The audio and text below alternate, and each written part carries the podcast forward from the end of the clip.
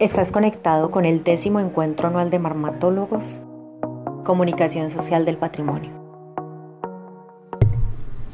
Buenas tardes.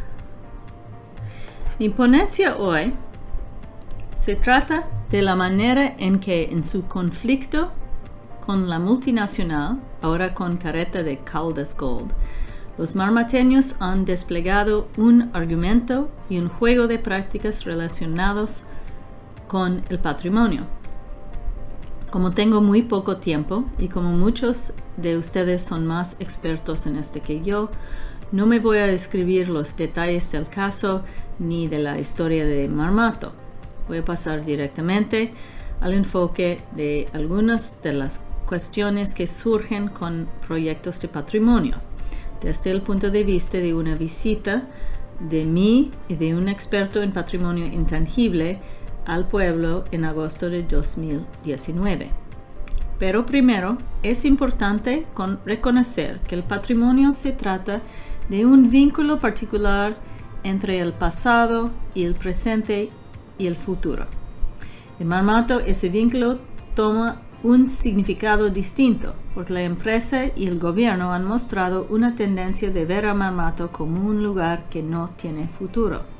Por ejemplo, un geólogo me dijo en 2013, estas minas se tendrán que cerrar y el pueblo entero se tendrá que estar cambiado para completar la evolución de la minería artesanal sin control de contaminación a una mina de cielo abierto que será construida según los estándares modernos. Esta perspectiva es común en las grandes empresas mineras y en varias entidades del gobierno colombiano. Pero en Marmato hay muchas fuerzas, hay muchas fuerzas en contra de esta idea. Los mineros tradicionales, con otras organizaciones socios, insisten que Marmato sí tiene futuro.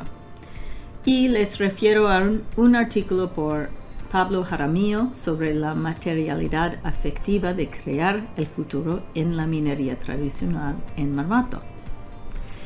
Estas organizaciones están desarrollando varias estrategias para proteger, a Marmato, incluyendo el despliegue de un lenguaje de patrimonio como baluarte. Este lenguaje empezó a agarrar fuerza desde los 80, cuando Marmato solicitó el reconocimiento como Pueblo Patrimonio Colombia por el Estado colombiano. No lo recibió por falta de vestigios materiales como puertas de madera, pavimento original, etc. Pero en años más recientes, recientes ha sido el lugar de un creciente patrimonio intangible que no depende de cosas como la materia de las puertas.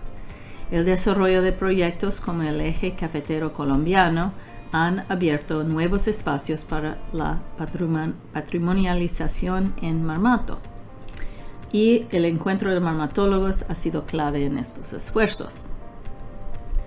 Ahora voy a hablar brevemente sobre un proyecto colaborativo iniciado en el agosto de 2019 por invitación muy grata del Comité para el Desarrollo de Turismo de Marmato, el cronista de Guanajuato, doctor José Eduardo Vidaurri Arechiga, vino conmigo a Marmato él es experto en patrimonio intangible, turismo y antropología cultural y vino para dar asesoría sobre proyectos de patrimonio intangible y turismo.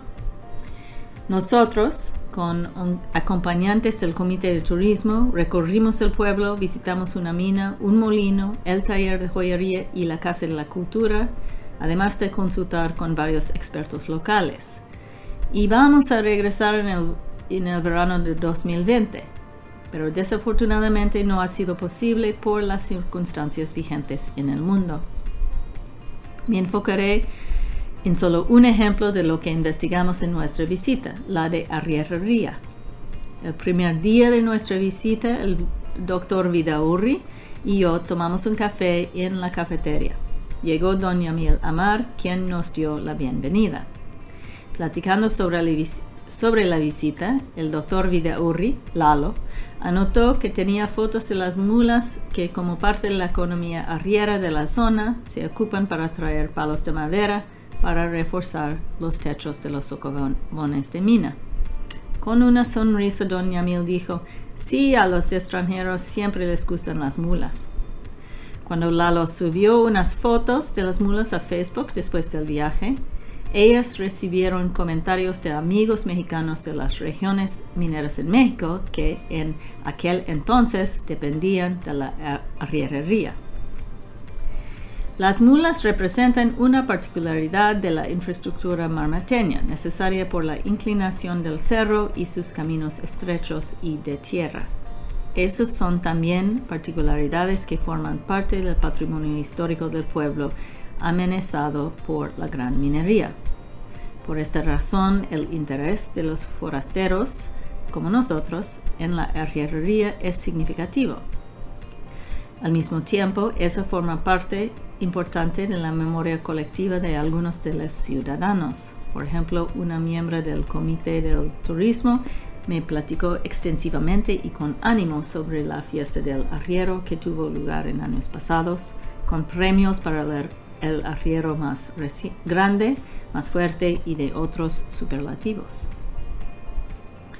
La perdurancia de esta economía como parte de la infraestructura de Marmato se debe a la topografía, pero también a la poca inversión en caminos, pavimentación, control de desechos, etc.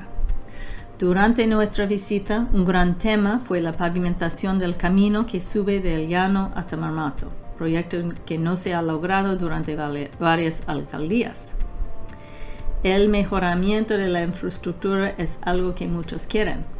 Al mismo tiempo, por muchos, la falta de planeación urbana cuadriculada, la mezcla de áreas comerciales, públicas y residenciales, y la topografía dan un carácter distintivo y valioso al pueblo.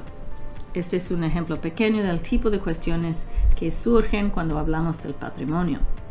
Y como pueden ver, se trata de visiones que compiten del pasado y su relación con el presente y el futuro.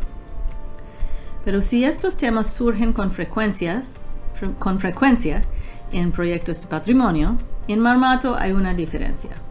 Muchas otras gestiones por el patrimonio en otros lugares han venido de grupos de élite y o del Estado y las conversaciones con perspectiva crítica y analítica han sido, en mi opinión, tan infrecuentes como marginalizadas. En cambio, las conversaciones sobre el patrimonio en Marmato tienen lugar en la esfera pública y atraen a muchos sectores de la sociedad, representando a diferentes gremios como mineros o joyeros, aglomeraciones étnicas como indígenas o, afrodescendientes y organizaciones con carácter cívico y o social. El Comité de Turismo, nuestros anfitriones en la visita, es ejemplar, como es compuesto de representantes de estos diferentes grupos. Marmato está en un momento clave de su historia, no solo por la amenaza que enfrenta, sino también por los cambios incipientes que pueden agravar la desigualdad y el conflicto. Como muchos marmateños saben muy bien, el patrimonio puede jugar un papel benéfico o nocivo en este momento crucial. No he podido regresar a Mamato este año para seguir con la segunda parte del proyecto por la pandemia y la pandemia y sus consecuencias económicas, incluyendo a la alza del precio de oro, seguramente va a influir este proceso. Pero lo bueno es que están y estamos siguiendo a platicar. Muchas gracias.